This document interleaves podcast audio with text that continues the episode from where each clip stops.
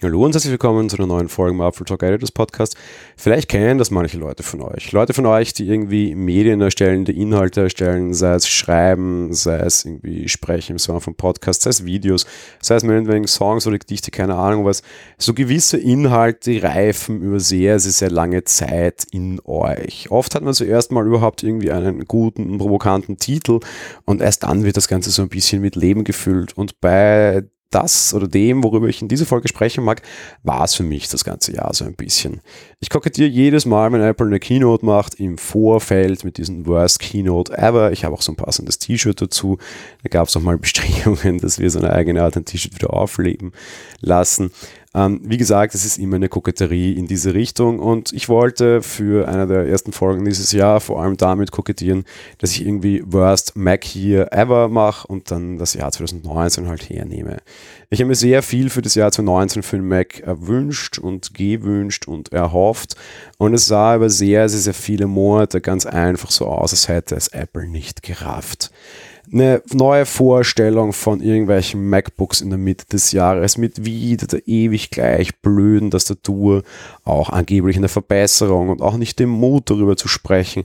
Das ist irgendwie alles total nervig gewesen. Irgendwie so ein kleines iMac Refresh da, das andere dort und dies und irgendwie das sah alles nach nix aus. Wirklich besser wurde dann erst im Ende, gegen Ende des Jahres, als wir einerseits A, tatsächlich erfahren haben, was dieser Mac Pro so kann und kostet und aber auf der anderen Seite eben auch das MacBook Pro 16 bekommen haben. Ein Ding, das wir uns sehr lange erwartet haben und wo eigentlich all die namensgebenden Bestandteile völlig wurscht sind. Apple hat seine Rechnersparte sehr lange sehr stiefmütterlich behandelt und meiner Meinung nach gab es aber eben jetzt zwei sehr wichtige Lichtblicke. Der Brick Pro, was Apple da jetzt auch immer darunter verstehen mag, der hat wieder so in dem Segment zumindest ein bisschen an Bedeutung gewonnen. Und ich möchte noch unterstreichen, vor allem in diesem Segment, ich werde mich dem Pro-Thema noch ein anderes Mal widmen. Es ist nicht so, als hätte Apple nicht bereits gewusst, was das bedeutet und nicht so, als hätte Apple nicht schon wirklich lange gute Rechner gebaut. Im letzten Jahrzehnt ist man aber immer mehr und mehr davon abgewandert und in einigen Punkten hat man jetzt aber eine wichtige Rolle zurückgemacht. Der erste Schritt war auf jeden Fall die mobilen Macs.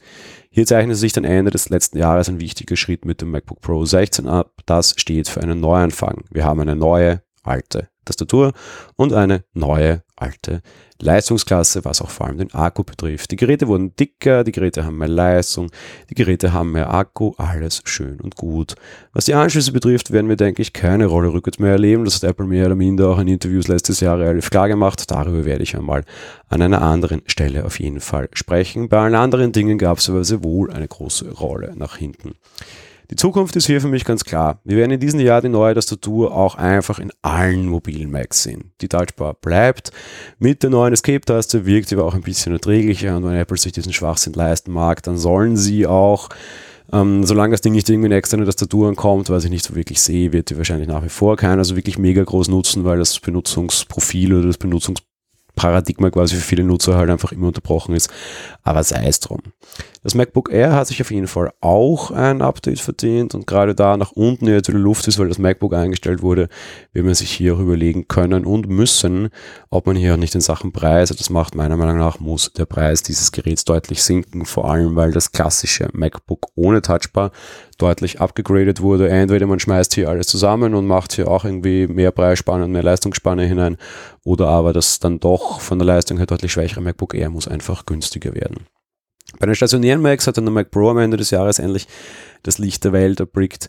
Und abgesehen von der sehr verpatzten Einsteigerkonfiguration, über die wir auch nochmal in einer SE-Folge sprechen werden, liefert der Mac Pro im Endeffekt alles ab, was man sich erwartet hat und er ist eine große Verbesserung, vor allem für Pros im Videobereich.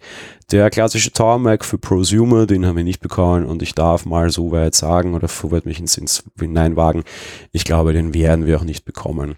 Consumer sind für Apple offenbar auf dem iMac zu Hause, dementsprechend muss hier Apple 2020 auch endlich einen Refresh machen. Generell der iMac mittlerweile meiner Meinung nach ein Witz, wenn man sich so ein Ding anschaut. Die Gehäuseränder sind äh, wesentlich zu groß ist. Also Display-Render, hier wird Apple endlich mal ein neues Gehäusedesign einführen müssen und auch für Prosumer dann eben dem iMac Pro endlich ein neues Design und auch eine entsprechend bessere Leistung verpassen. Übrigens, bessere Leistung, ja, auch beim Mac Mini, den hat man groß angekündigt, hier könnte man auch etwas tun. Ich würde mir auch sehr wünschen, dass da vielleicht irgendwie eine kleine dedizierte Grafikkarte Platz findet oder aber einfach eine stärkere GPU-Lösung in die Richtung gäbe es, müssen wir eben schauen, wie die implementiert wird. Eine Sache bleibt weiter im Raum hängen, nämlich die Sache mit dem Prozessor. Ich war mir da sehr, sehr, sehr sicher, dass wir da im 220er Jahr ARM-Rechner sehen werden und ich bin mit, also 219er Jahr. Man muss gestehen, ich bin mir für 220 wesentlich weniger sicher, dass das so kommt. Ich glaube, wir werden den langen Beginn dieser Transition sehen und das neue Gehäuse kommen muss hier nichts heißen, weil Apple hat auch Gehäuse über die Intel-Transition einfach hinübergerettet. Durchaus ganz gut mal das Äußere zu ändern und dann ist das Innere aber andere Probleme werden hier einfach im Vordergrund stehen. Ich glaube trotzdem daran, dass die WWDC 220, sofern wir eine sehen werden, dass dort ein Thema sein wird und dass wir dort dann hoffentlich auch irgendwie ein Gerät mit einem Prozessor angekündigt bekommen, wäre ja eine gute Möglichkeit, das MacBook zurückzubringen. Das war's mit der heutigen Folge. Wir hören uns dann morgen mit einer App-Folge wieder. Bis dahin, ciao.